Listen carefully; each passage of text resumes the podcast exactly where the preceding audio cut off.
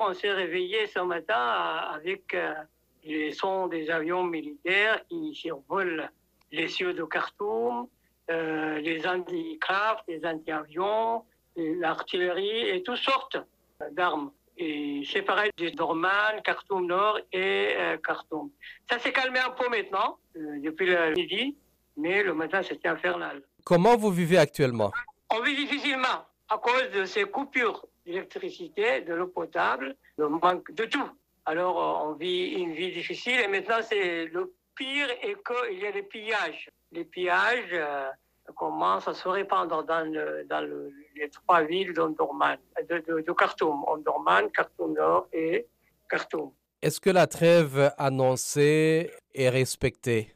Non, non. Pour moi, euh, respecter la trêve, ça veut dire que je n'entends pas les avions militaires qui volent, je n'entends pas de bus qui explosent, euh, je, n'entends pas les, les, les échanges euh, d'artillerie, euh, et tout ça, on le vit.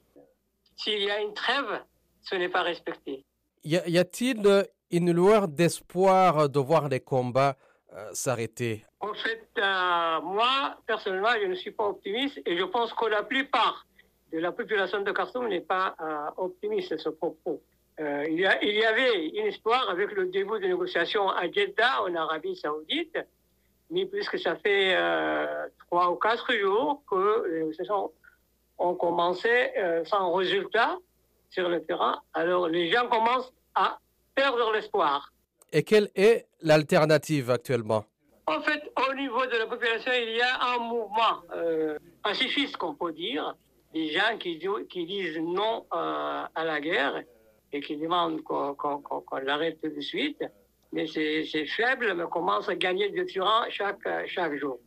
Maintenant, il il- il y a personne qui, qui, qui soutient la guerre, sauf les officiers euh, islamistes et les partisans du régime déchu.